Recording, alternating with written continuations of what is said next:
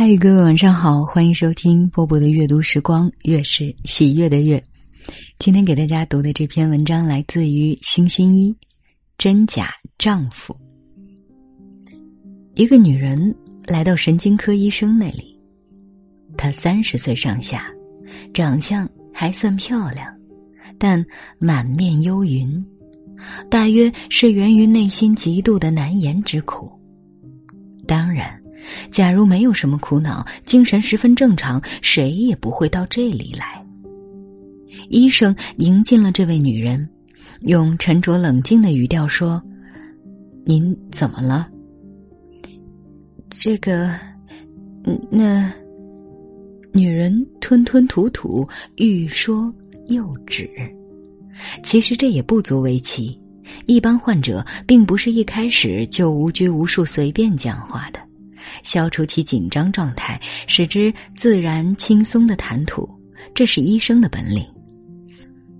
如果不问您的话，就没有办法，请随便一些，您就从头说说好吗？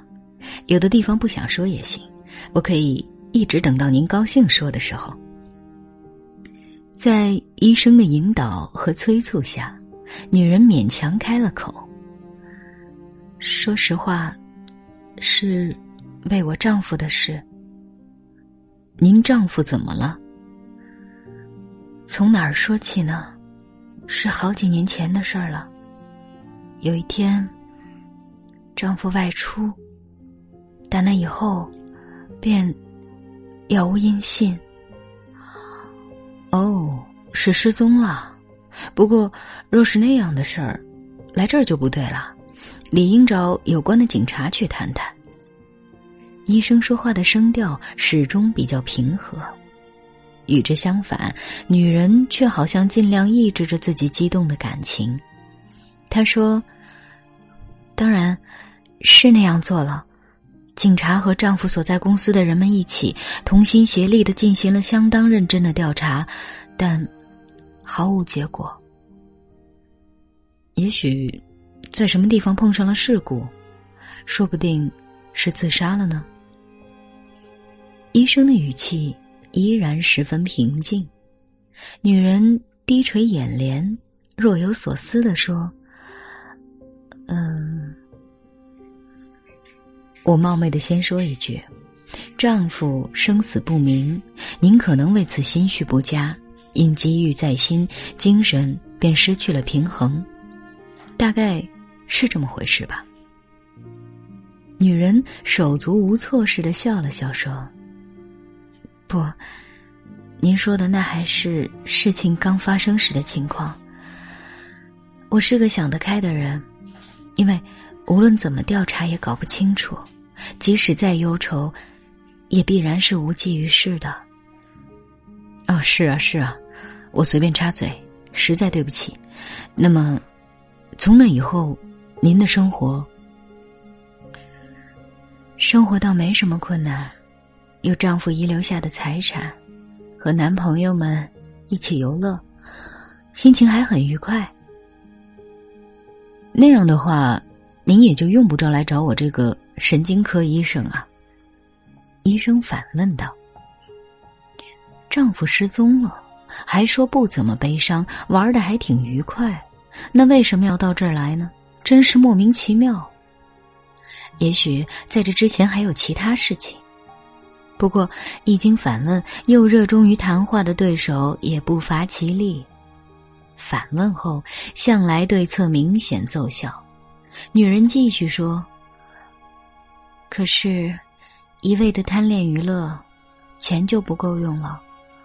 我打算把丈夫的生命保险费领出来，但现在还不能马上办到。据说，不经过一定的时间是不行的。”好在，规定的期限很快就要到了，于是，我便到保险公司去进行了交涉。是啊，不管是谁都会那样做的，因为领取保险费是正当的权利嘛。结果怎么样？我把事情一说，保险公司的人对我深表同情，他们说。本公司是把顾客的幸福放在第一位的，所以理所当然，只要期限一到，马上就可以支付。当然，一定是那样。医生很随便的帮腔，并且等待女人把话继续说下去。可是，左等右等，女人面色苍白，竟然缄口不语了。医生催促说。后来怎么样？那件事怎么也……请您说下去。女人几次欲言又止，最后总算开了口：“来了，是保险费来了吗？”“不，是我丈夫回来了。”女人刚讲两句，又把话中断了。医生似乎也一时懵懂起来，有些不知说什么才好。稍后片刻后说：“那可太好了。”好像除此之外没有更恰当的话语可说了似的。好倒是好，不过，身为女人，此时的心境大概相当复杂。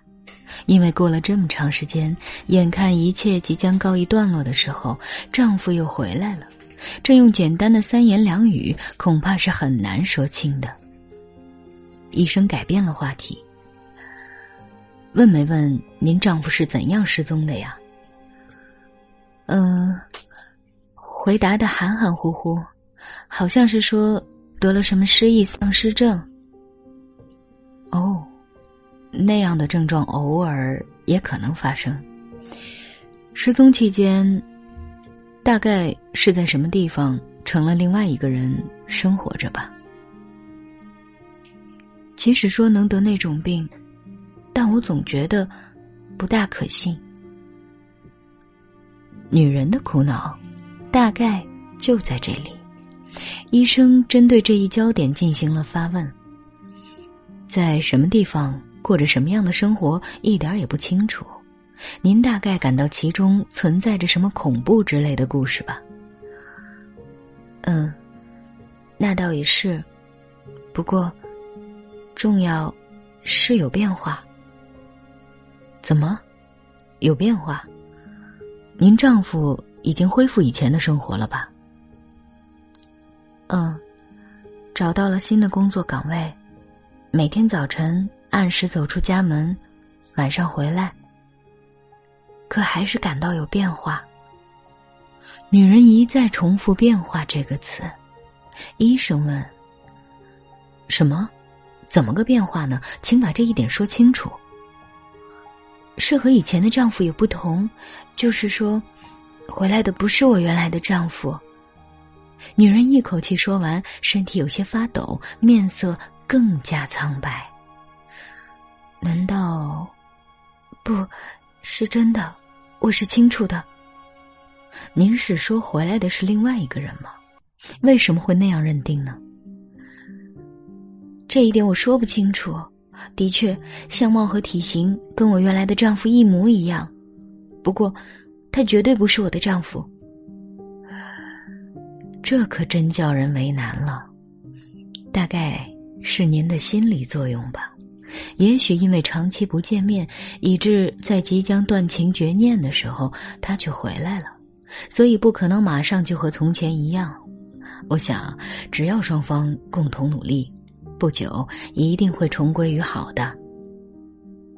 是的，最初我也想尽力那样做，可是不行，没有那样的感情，而且越努力越觉得。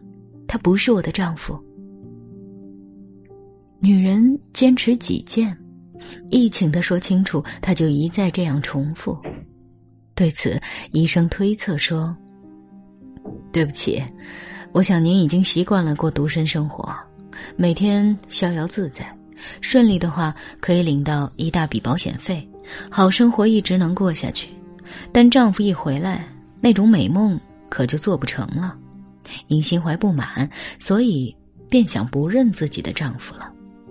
不，不是那么回事，是有不同。他绝对不是我的丈夫。女人不承认自己有什么幻想，她继续顽强的坚持说回来的是另外一个人。医生一本正经的接着说：“您好像是确信无疑似的，但理由是什么呢？是我冒昧？我看，实际上很可能是您自己杀了您丈夫，然后在社会上就声扬说他失踪了，不对吗？”听了这番不客气的话，女人圆睁双眼，生气的摆手答道。简直毫无道理，警察以前也曾这样怀疑过。一有那么多的保险费，好像首先领款人就应当受怀疑似的。从地板下面到庭院，给挖了个遍。不过，我并没干那种罪恶的勾当，因为我根本就没有蒙骗警察进行绝密犯罪的本事。那么，为什么说不是您原来的丈夫？只能是这么认为。争辩回到了原来的状态，医生也把话题拉了回来。真是难办的事儿啊！那您到底是为什么要到这儿来呢？既不是由于您丈夫的事儿而精神苦恼，也不是毫无根据的胡乱猜测回来的那个人。那么，还是您走错门了吧？我不是想诊断自己。而是来请先生给查明另外那个人的真相的。哦，是啊，我全明白了。那么，您回去好好说吧，请把您丈夫，不像您丈夫的那个人领来，我给检查一下。谢谢。女人寒暄几句，便回去了。第二天，有问题的那个男人来了。医生用相当熟练的动作进行了诊断，马上说：“哎呀呀，你是机器人啊！是照死去的那个男人一模一样精致出来的人造人。为什么？这点小事儿一看便知，瞒不过我的眼睛。那么大一笔保险费，若是可能的话，就不想支付。”因此，保险公司根据照片和记录制作了人造人。由于加入保险时的检查资料都齐备，所以很容易制作。做完后把它派来，从外形看就跟活着回来的人一模一样，是很巧妙的办法。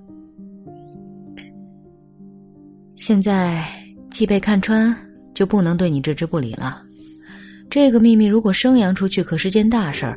对不起。男人站起身来，想逃走，可医生不慌不忙，仍以冷静的语调说：“算了吧，不要做那种没意义的事儿。这儿的医生，由于事前知道事实真相，已经被杀了。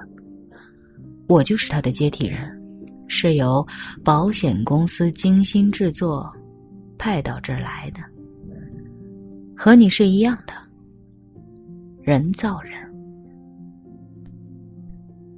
好了，这个故事就为大家读到这儿。嗯，有些人可能少数人哈，听我读过这个故事，但是我觉得随着年纪的增长，然后我自己身份的改变，以及我声音的呃成熟，我对这个故事会有新的理解以及诠释的方法。还有就是特别想给大家介绍一下这位作家，叫辛新一，有没有觉得特别耳熟？《名侦探柯南》里面的工藤新一就是由他的名字来取的，所以呢，他是日本的现代科幻小说家，也是推理小说家来的，还被称为日本微型小说的鼻祖哈。嗯，他的很多作品都非常的有意思，推荐大家读一下。好睡哦，会好睡吗？我是波波，跟各位说。Remember those walls I built? Oh, baby, they're tumbling down. And they didn't even put up a fight. It didn't even make a sound. I found a way to let you in, but I never really had a doubt. Standing in the light of your halo, I've got my angel now. It's like I've been awakened. Every rule I had you breaking. It's a risk that I'm taking. I ain't never gonna shut you out. Everywhere I'm